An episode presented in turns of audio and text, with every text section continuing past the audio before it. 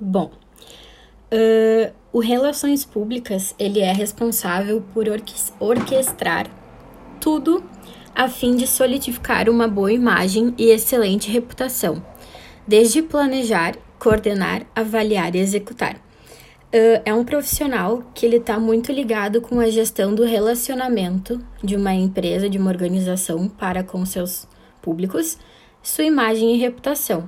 Precisa estar sempre ciente dos públicos estratégicos e qual a melhor forma de, uh, de adequação para tal.